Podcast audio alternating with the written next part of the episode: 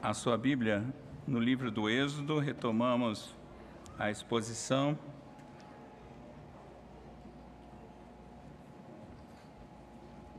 E se você perceber, não porque tenhamos planejado isso, nas séries anteriores aconteceu algo assim, e agora está acontecendo também. De manhã, nós estamos vendo um, um assunto geral que é o povo indo para a terra prometida, a peregrinação até lá, e à noite nós estamos vendo como é viver essa peregrinação. Então, as duas séries se complementam de maneira maravilhosa. Êxodo 15, dos versículos 1 a 21. Diz assim a palavra do Senhor e acompanhem com atenção e fé. Então entoou Moisés e os filhos de Israel este cântico ao Senhor e disseram: Cantarei ao Senhor, porque triunfou gloriosamente. Lançou no mar o cavalo e o seu cavaleiro. O Senhor é a minha força e o meu cântico.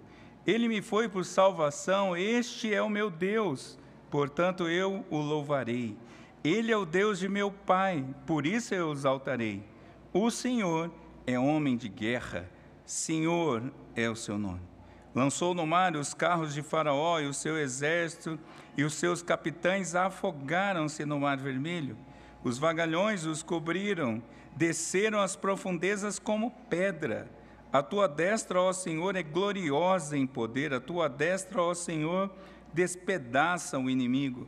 Na grandeza da tua excelência, derribas os que se levantam contra ti. Envias o teu furor, que os consome como restolho. Com o resfolgar das tuas narinas, amontoaram-se as águas. As correntes pararam em montão, os vagalhões coalharam-se no coração do mar. O inimigo dizia: Perseguirei, alcançarei, repartirei os despojos a minha alma se fartará deles, arrancarei a minha espada e a minha mão os destruirá. Sopraste com teu vento e o mar os cobriu, afundaram-se como chumbo em águas impetuosas. Ó Senhor, quem é como tu entre os deuses? Quem é como tu, glorificado em santidade, terrível em feitos gloriosos, que operas maravilhas? Estende a destra, e a, tua, e a terra os tragou com a tua beneficência guiaste o povo que salvaste, com a tua força o levaste à habitação da tua santidade. Os povos ouviram, eles estremeceram, agonias apoderaram-se dos habitantes da Filístia. Ora, os príncipes de Edom se perturbam dos poderosos de Moabe se apodera temor, esmorecem todos os habitantes de Canaã. Sobre eles cai espanto e pavor pela grandeza do teu braço emudecem como pedra, até que passe o teu povo, ó Senhor, até que passe o povo que admitiste, adquiriste. Tu introduzirás e o plantarás no monte da tua herança, no lugar que aparelhaste. Ó Senhor, para a tua habitação no santuário. Ó Senhor, que as tuas mãos estabeleceram. O Senhor reinará por todo o sempre, porque os cavalos de Faraó, com seus carros e com seus cavalarianos entraram no mar, e o Senhor fez tornar sobre eles as águas do mar, mas os filhos de Israel passaram a pé enxuto pelo meio do mar. A profetisa Miriam, irmã de Arão, tomou um tamborim e todas as mulheres saíram atrás dela com tamborins e com danças. Miriam lhe respondia: Cantai ao Senhor, porque gloriosamente triunfou e precipitou no mar o cavalo e o seu cavaleiro. Vamos orar. Senhor, estamos diante deste texto triunfante, desta história que marcou uh, o caminhar do teu povo lá no passado, com tantos anos é, atrás. Mas sabemos que essa história não é uma mera historinha para ser contada, mas é a tua santa palavra viva e eficaz. Por isso pedimos que o Senhor a aplique aos nossos corações hoje, com as tuas verdades presentes e eternas, de tal forma que sejamos edificados e transformados, admoestados, corrigidos, animados e, quem sabe, também a salvação do Senhor se manifesta nessa manhã. Oramos assim em nome de Jesus. Amém. Crianças, vocês vão desenhar hoje, preste atenção, crianças.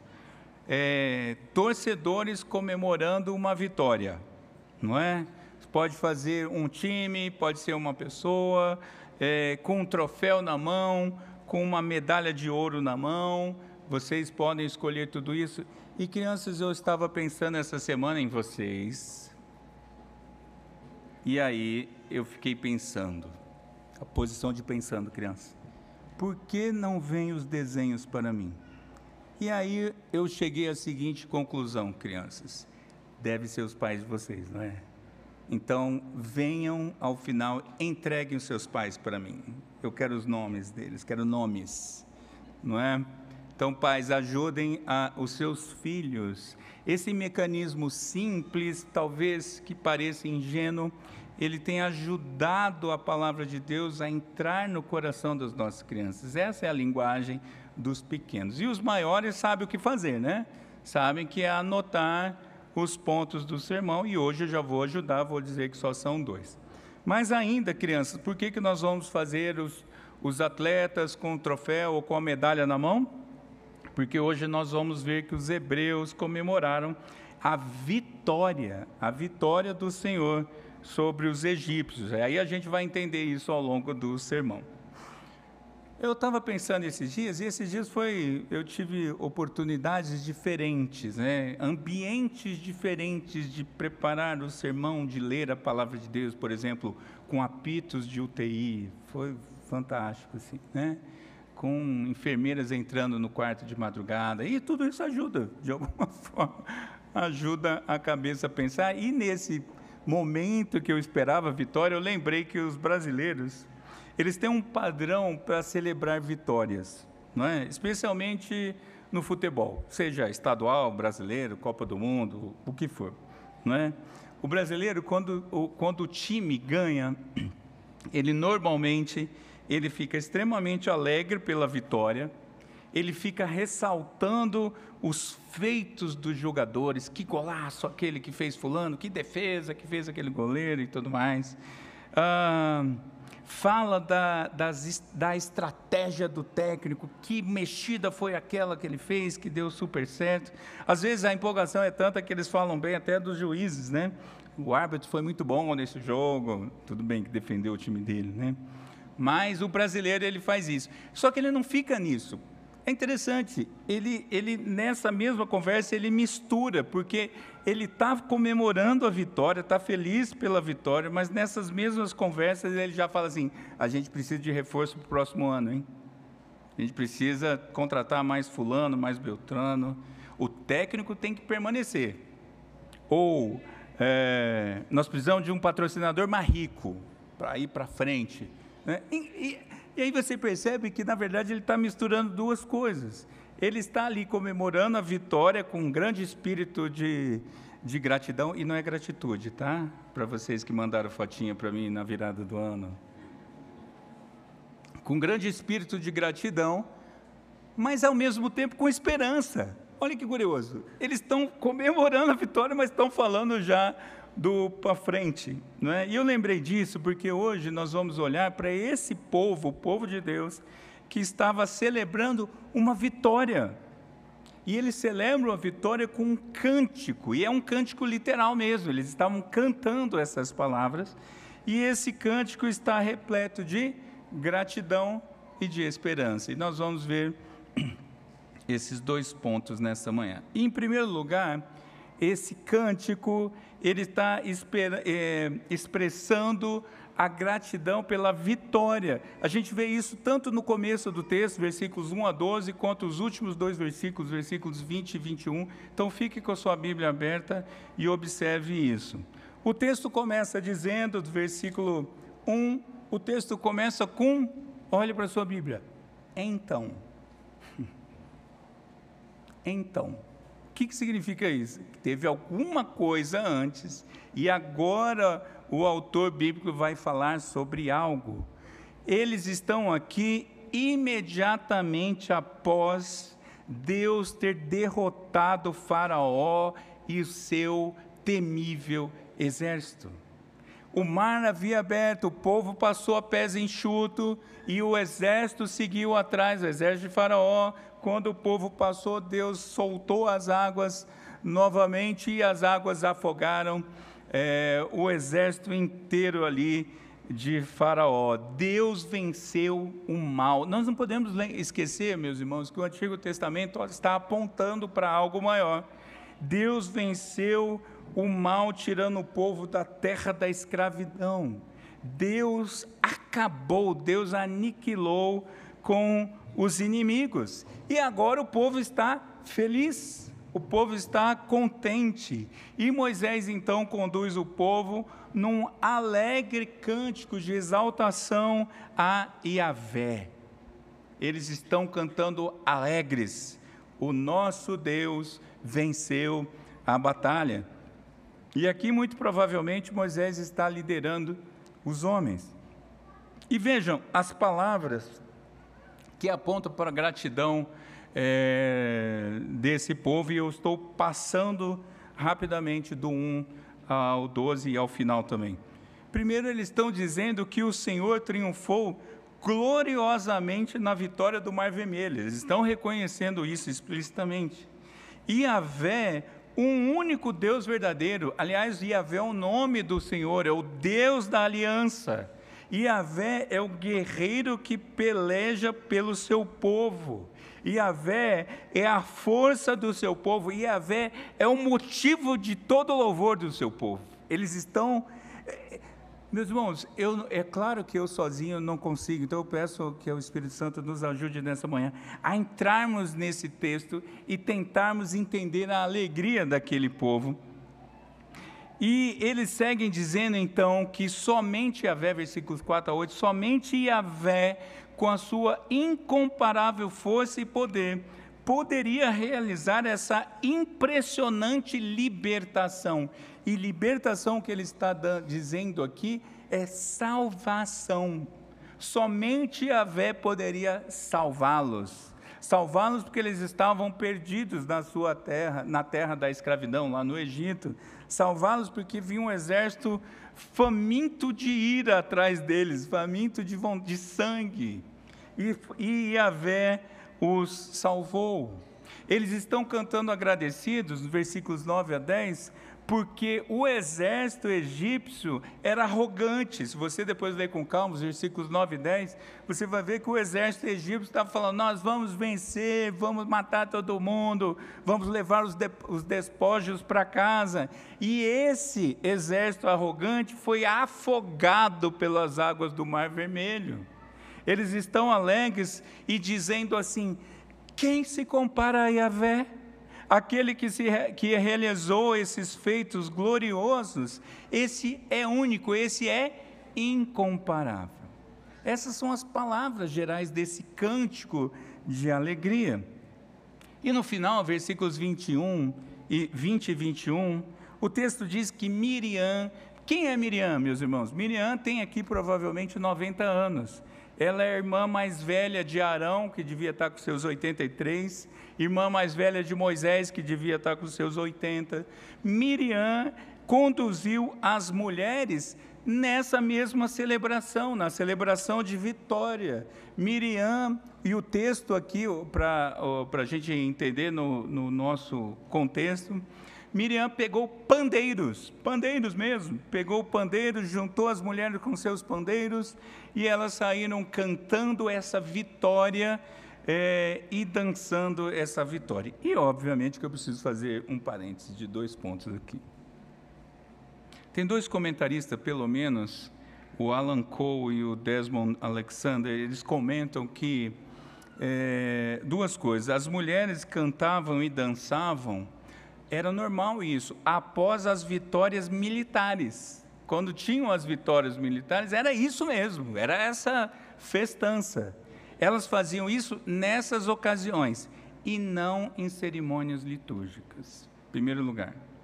Segundo lugar, esse é um importante um dos importantes textos do Antigo Testamento que apontam para a participação das mulheres na vida do povo de Deus Quem fica falando que o Antigo Testamento é machista, é, é, é, aquelas conversas todas, é tolice, porque as mulheres sempre tiveram importância, obviamente, no povo de Deus. E Miriam está conduzindo as mulheres na celebração. Ela está, inclusive, anunciando o próprio texto, a, a, a expressão de vitória, não é?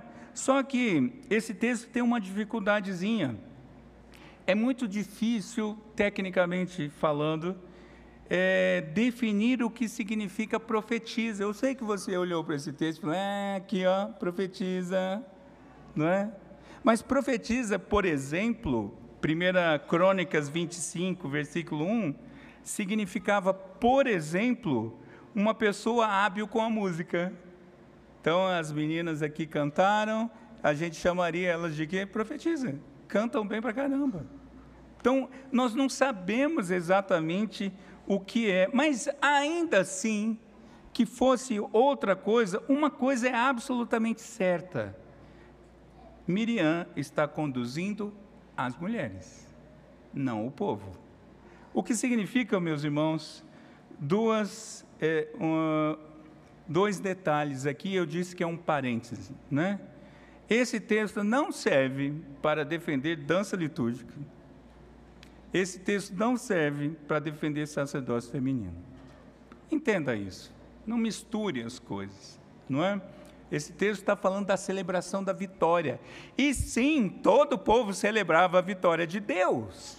É isso. É mais ou menos assim. Imagine aqui eu falar, vamos cantar agora, levantem só os homens e vamos cantar. Claro que não. É, povo de Deus, vamos cantar. E aqui está todo o povo de Deus celebrando. E o versículo 21 nada mais é do que um resumo do cântico de Moisés.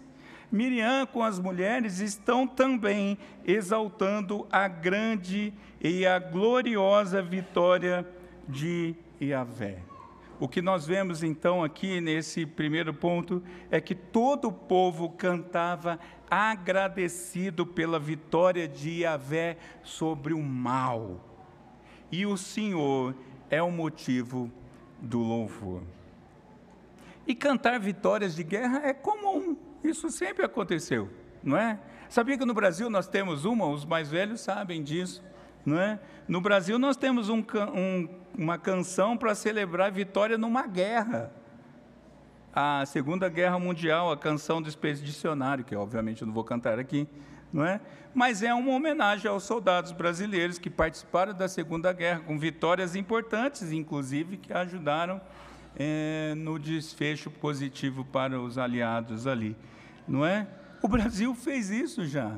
Os povos cantam as vitórias é, sobre a guerra, mas nós não podemos confundir guerras do passado com o tempo presente.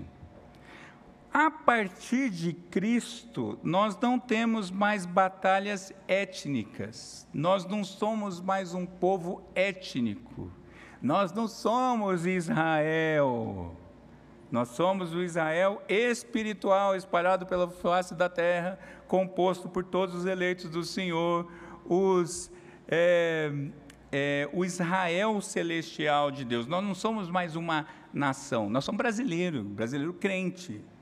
Existe argentino crente, americano crente, africano crente. É, é assim. Nós não, o Senhor não vai nos chamar mais para uma batalha étnica.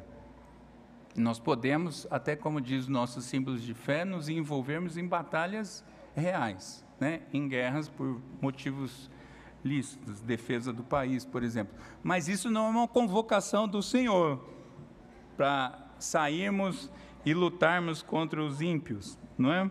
Ou contra alguma nação específica. Porém,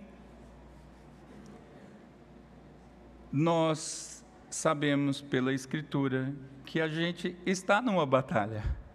Não tem batalha ética, mas piorou.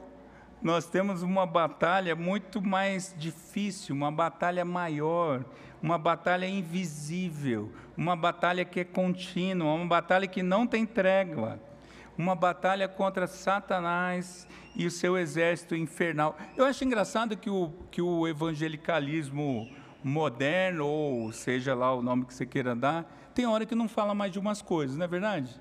Tem hora que o pessoal tem medo de falar é, do futuro infernal, das investidas do inimigo. Sim, existe isso contra nós. Nós estamos numa batalha contra o mundo que tenta nos influenciar. Nós estamos numa batalha contra os nossos próprios corações enganosos e corruptos, como diz a Escritura. E essa batalha, meus irmãos, nós não vencemos, porque nós somos meros soldados frágeis nessa batalha. Sozinho você perde sempre, eu perco sempre essa batalha. Porém, como diz aquele cântico antigo, o nosso general é Cristo. A gente cantava isso antigamente, não é? O nosso general é Cristo, porque sim, estamos numa batalha. E porque Cristo lutou por nós, aí a gente pode dizer que nós somos mais que vencedores. Que categoria é essa? Mais que vencedores. Você tem pódio, primeiro lugar. Não tem acima de primeiro lugar, mas tem. Nós somos mais do que vencedores, porque nós participamos de uma batalha que Cristo lutou e que Cristo já venceu é, é a coisa mais, uma das mais inexplicáveis do meu humilde ponto de vista. A gente luta uma batalha que já está vencida, mas a gente tem que lutar. Então, entendam, meus irmãos, nós temos muito mais a celebrar, muito mais a agradecer do que Moisés. Talvez você fale, ah, se eu tivesse visto o mar abrindo, acontecendo aquilo, o exército, ah, aí sim seria uma experiência do fogo, do manto, né? Aí sim eu ia ficar empolgado. Irmão, a gente tem muito mais a celebrar, muito mais a agradecer, porque nós temos a vitória de Cristo sobre a morte. Cristo venceu a morte, e porque Ele venceu a morte, Ele conquistou para nós a salvação eterna.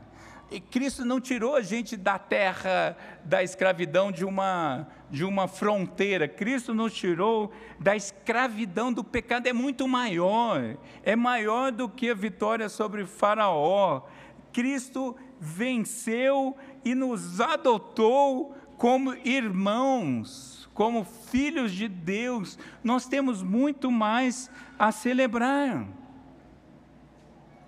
Agora, eu entendo como celebrar, porque até aqui está legal, mais para frente nós vamos ver o texto do povo gemendo, é verdade, né? Mas a gente está aqui. Como ser grato diante da realidade caída neste mundo? Porque aqui está, uhul, vamos lá, pastor, é isso aí, vamos vencer a batalha, nosso general é Cristo.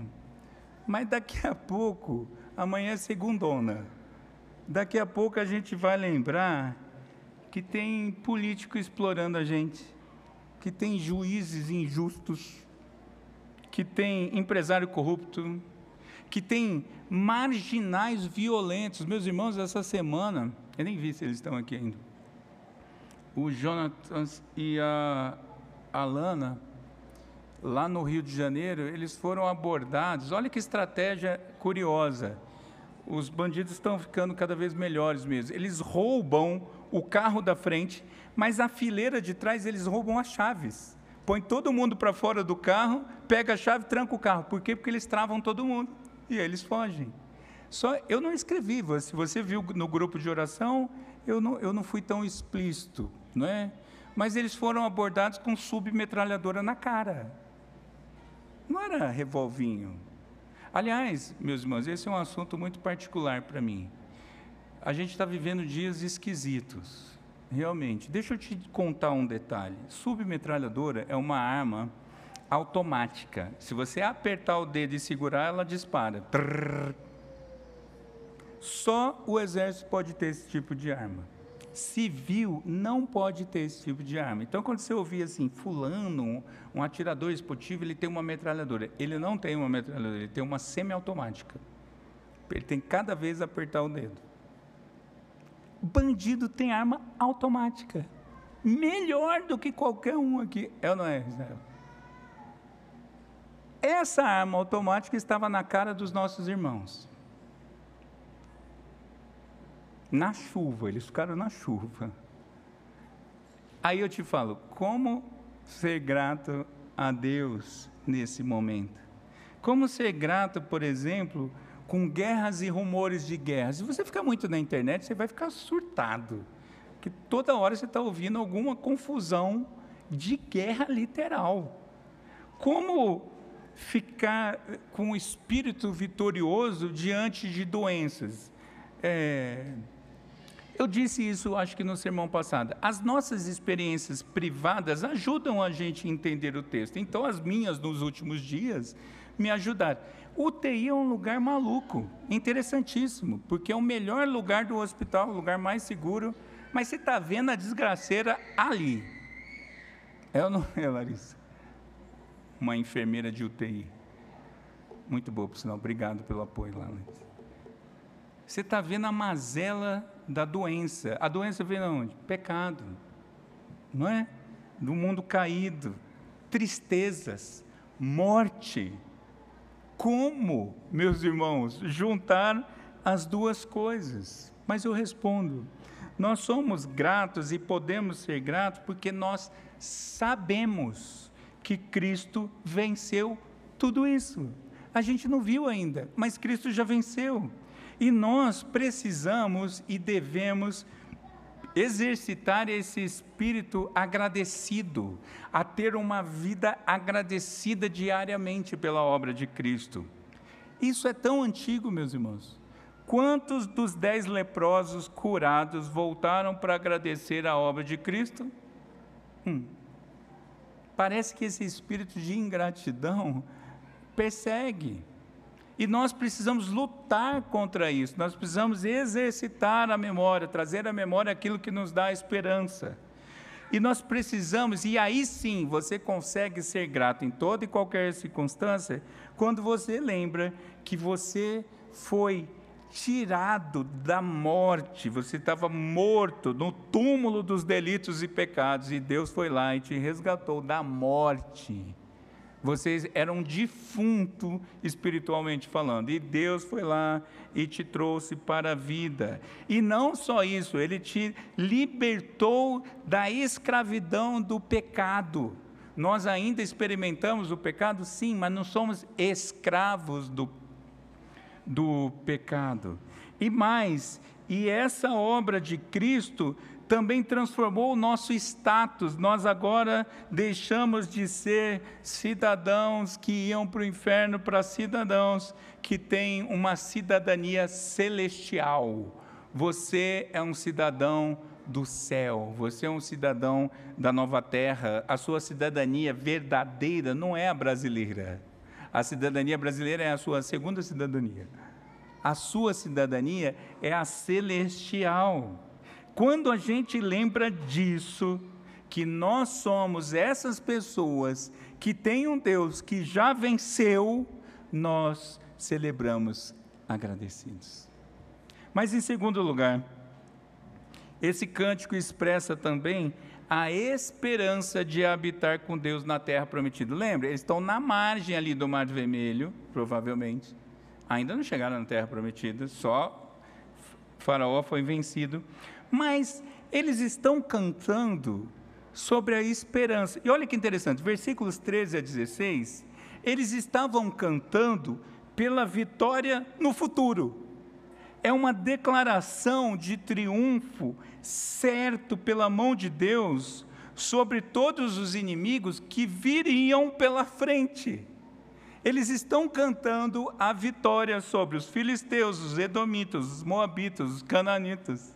Eles estão cantando, já vencemos, mas eles não lutaram ainda. Percebe como que é interessante, meus irmãos?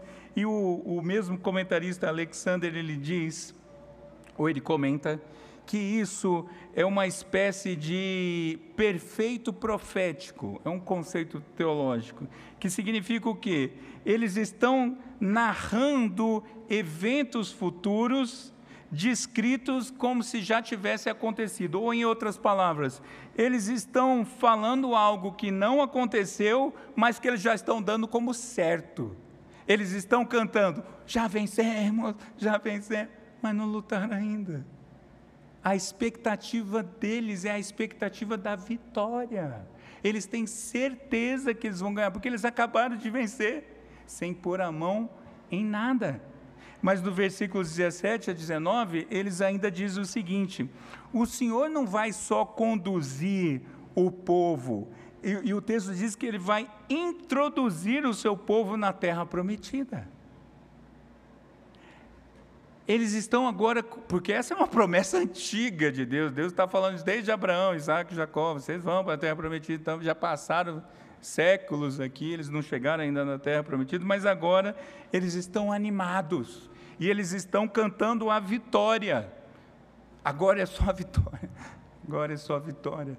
Eles estão cantando de verdade, já vencemos, porque o nosso Senhor venceu em nosso lugar. Então, com essa expectativa, todo o povo cantava esperançoso, porque agora eles estão cantando pela entrada na terra prometida que vai acontecer. Não aconteceu ainda, mas eles já estão cantando vitória. E não é gogó, eles não estão com seu próprio gogó, eu vou ganhar porque eu sou bom. Não, é porque Deus venceu. Deus é que vai fazer isso. E é, e é, engraçado, né, que esse espírito às vezes acontece conosco, nas coisas mais simples, né? Você vai, de repente você encontra uma pessoa no shopping, ela está comprando roupas novas, roupas um pouco mais formais, que não é bem o estilo dela, não é? Aí você pergunta, por que, que você está comprando taí? Não é? Por que você está comprando terno? Nunca divide terno, né? E ele diz, porque eu vou tomar posse num cargo público. Tá, mas você não, você não começou ainda. Ele, não, mas eu estou comprando porque eu já fui aprovado. Eu já venci. Eu já fui aprovado e eu já sei o dia que eu vou tomar posse. Curioso isso, né? É, o, é uma expectativa certa. É claro que eu estou dando um exemplo humano para nos ajudar. E, e a gente precisa lembrar de um detalhe: Adão e Eva foram expulsos do paraíso eles foram expulsos da gloriosa presença de Deus. E a partir dos nossos pais lá do Éden, todos nascem afastados de Deus. Toda pessoa, a morte que a gente tanto fala do pecado original, é esse distanciamento de Deus, é zero relacionamento com Deus. E é impossível para qualquer pessoa retornar ao relacionamento com Deus. Lembra que Deus fechou a porta do Éden com seus anjos tudo mais, aquela ideia de que aqui não volta nunca mais? Mas é impossível, humanamente falando, retornar à presença de Deus. Porém, pela obra de Cristo, nós sabemos que nós seremos introduzidos na nova terra. Eu não posso sozinho mas eu tenho uma ponte e eu fui colocado nessa ponte que é uma ponte com esteira ainda, eu nem faço nada, só ando nela, não é?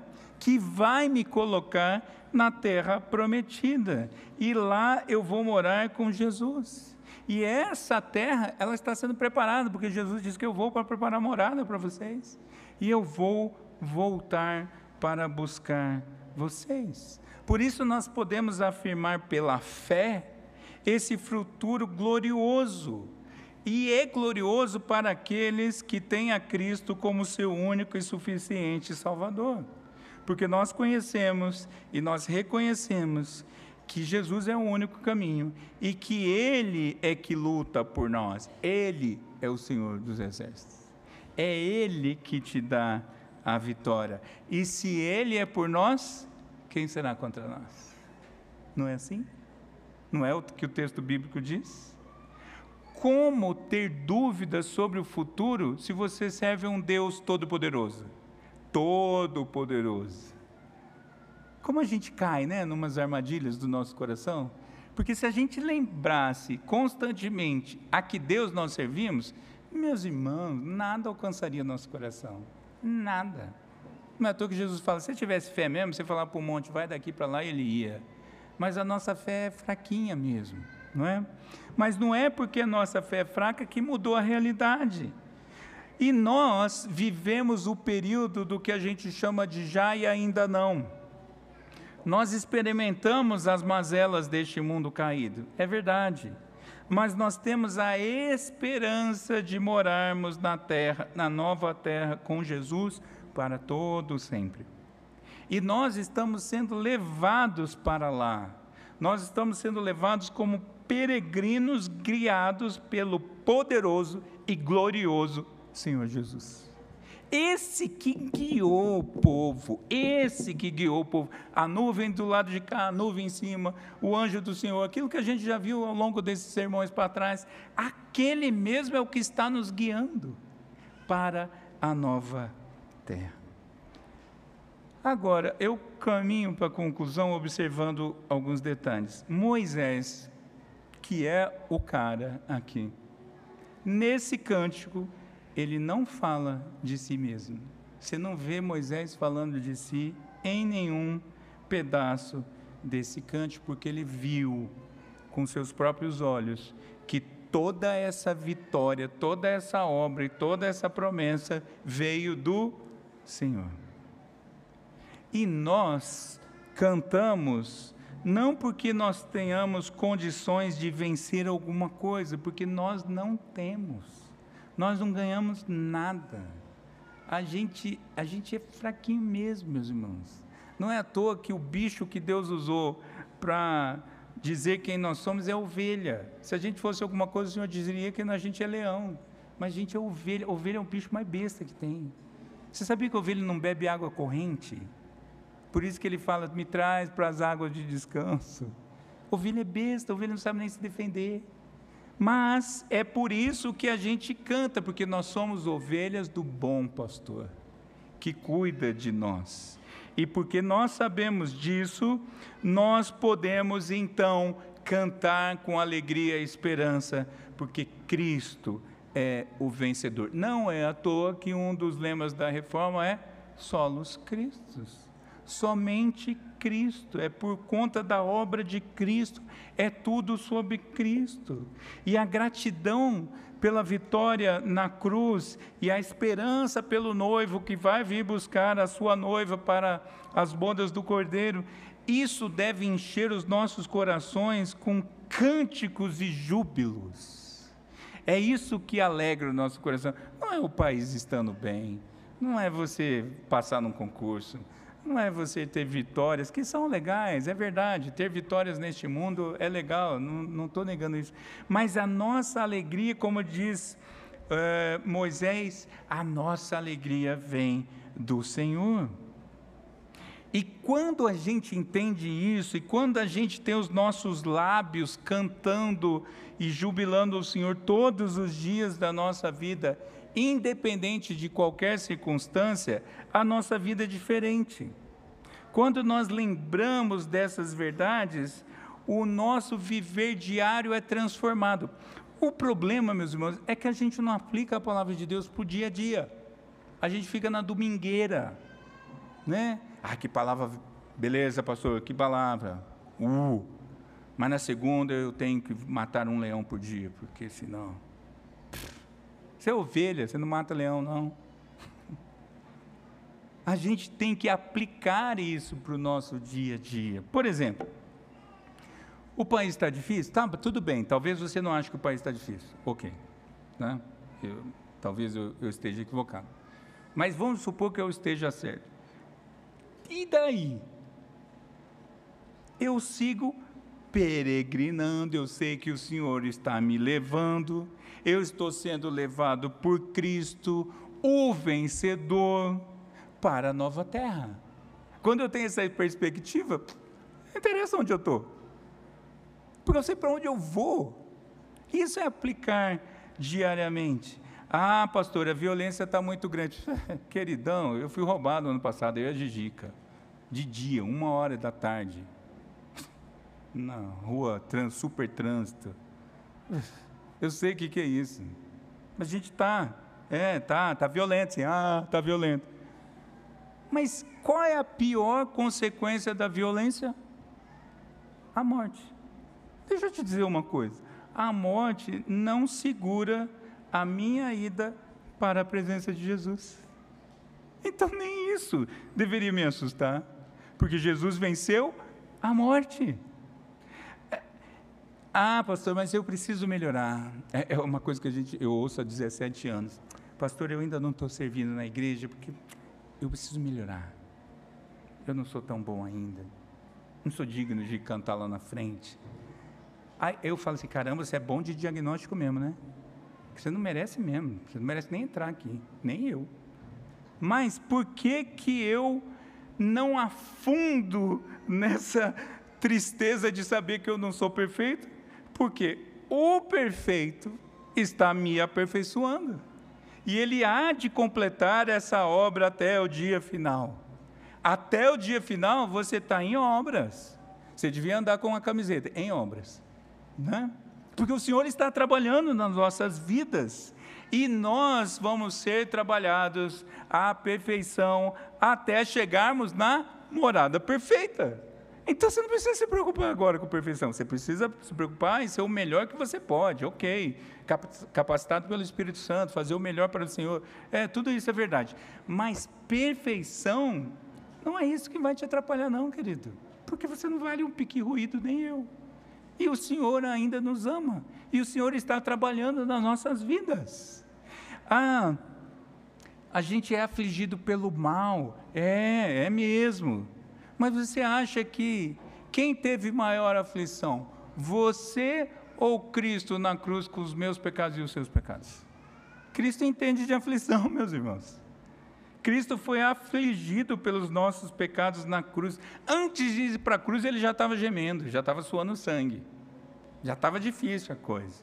Ele ainda ouve do Pai o silêncio do Pai quando ele fala com ele. Cristo sabe o que é aflição, mas ele venceu a cruz, venceu a morte, ressuscitou e vai voltar. Então são essas verdades, vê que duas verdades simples, gratidão e esperança, funcionam para a sua vida todos os dias. É isso que é o Evangelho, é ser aplicado às nossas vidas. E vejam, meus irmãos, não se trata de de palavras de pastor coach, não se trata de alienação gospel, ah, essas palavras vão me. Não.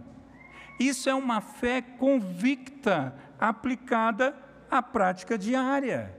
Doutrina saudável leva a uma vida saudável. Quem conversa comigo individualmente sabe que eu, já, eu sempre falo isso. Por exemplo, Ontem eu tive dois momentos com irmãos ao longo do dia, dois momentos maravilhosos, inclusive, mas dois momentos diferentes. Num deles, no primeiro deles, a gente estava conversando alegremente por uma vida mais estável porque passamos a ter um melhor conhecimento sobre Cristo, uma doutrina mais forte, uma doutrina mais robusta, livre de algumas tolices que acontecem por aí, infelizmente. Então, eu sou feliz, porque eu tenho uma vida mais saudável com Cristo. Percepção. Mas uma outra, numa outra conversa, a conversa foi maravilhosa em todo o tempo, é, é, isso foi muito bom, conversa boa mesmo. Mas teve uma frasezinha que me chamou a atenção de uma das pessoas, que é assim: eu tenho que fazer tudo de direitinho, porque senão eu perco a salvação. Eu falei, ah, não. Perder a salvação? Ainda tem essa conversa no mundo? Você não consegue. Porque o crente é engraçado, né? Ele fala: não, não, não, eu não creio em salvação pelas obras. De jeito nenhum, pastor. Isso é coisa de católica. Eu não creio nisso, de jeito nenhum. Mas você, mas você não. Mas tem pessoa que diz assim, na manutenção da salvação pelas obras. Porque se você perde, você é alguma coisa nessa história. Entende que, que uma doutrina frágil faz com que uma pessoa. Aí, não, aí realmente é duro, né? Aí é duro. Já é difícil sabendo que o Senhor luta por mim. Achando que eu faço alguma coisa, eu vou dormir todo dia desesperado. Ou você faz uma oração tipo, Jó, Senhor, perdoa tudo, perdoa meus filhos, perdoa, está aqui o sacrifício, porque tem coisa aí que eu nem sei, porque eu vou dormir. Mas às vezes você pega até em pesadelo. Mas não dá tempo nem de se arrepender. Aí você perdeu a salvação quando pesadelo.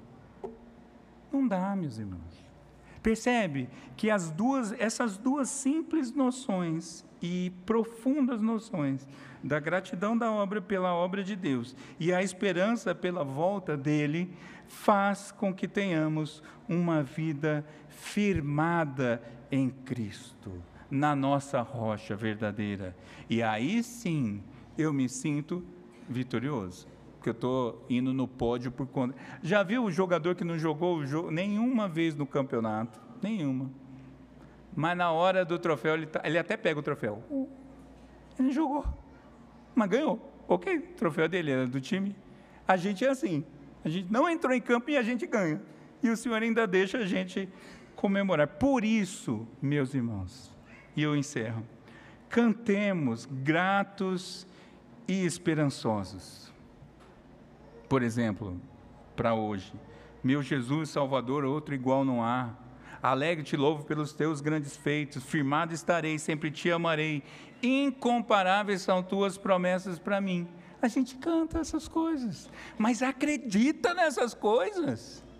Canta de verdade, por isso que eu falei no começo do, do, do culto. Cantem com verdade.